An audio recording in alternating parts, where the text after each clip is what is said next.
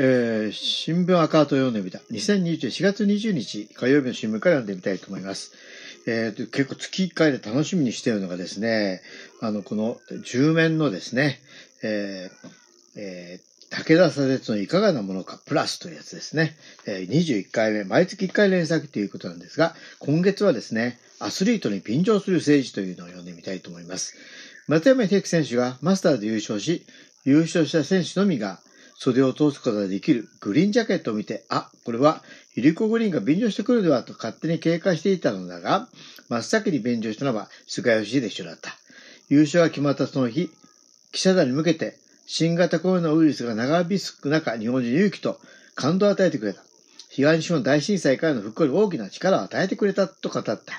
長引かせているのは一体誰だろうと思いつつ、突出したスポーツへの成績を借りるように、曇りがあった政治に差し込み控えて使うのは上等手段である。差し込むというか差し込ませるが正しい言い方だろうか。白血病との闘病から競技に復帰、見事に大沖五輪に出場の切符を手にした池江璃花子選手について、感動と勇気をありがとうとツイートしたのが安倍晋三前首相である。選手の活躍と東京大会が抱える問題点は全く別物。しかしそれを一色体することで悪評だけが積み上がる五輪への機運を強引に高めようとする。福島原発はアンダーコントロールされていると嘘をついて五輪を勝利した安倍前首相が自民党内にに、えー、発足した原発の心臓説、建て替えを推進する議員連盟の顧問に就任したとのニュースを見る。感動と勇気をありがとうという彼の言葉に隠されている。数々の疑惑はそのまま放置してやめたんだけど、時間が経つで世の中を忘れてくれるし、ここで5年がやってくるとまた政治家しての機運が戻ってくる気がするので、こうやってスポーツで活躍していくねなんて感動と勇気ありがとうと読み取らなければならない。えー、首都圏 4, 4都県で続いている緊急事態宣言が期限の3月7日から2週間延長して21になったことを思い出すと、なぜ1ヶ月延長だったのか。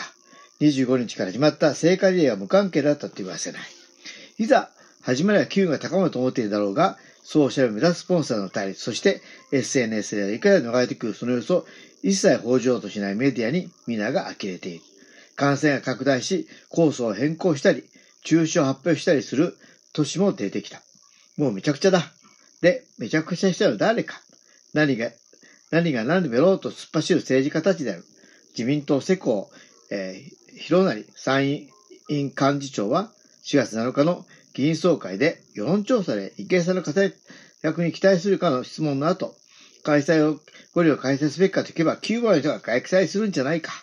15名朝日長官と述べたという。アスリートの奮闘が政治家の汚れを払うモップのように扱われている。開催まで100日を切った後何日だろうが、本当にこれでいいのかと問いたいと、竹下先生さんが書いていますね。本当にそうですよね。まあ私はもう、あの、五輪は中止になると思っていますが、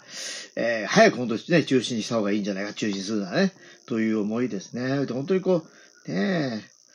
まあ本当にスポーツを政治家の汚れを払うモップのようにね、使われるっていうのは本当に嘆かわしいことですね。ということで、ここまでお聞きいただきありがとうございました。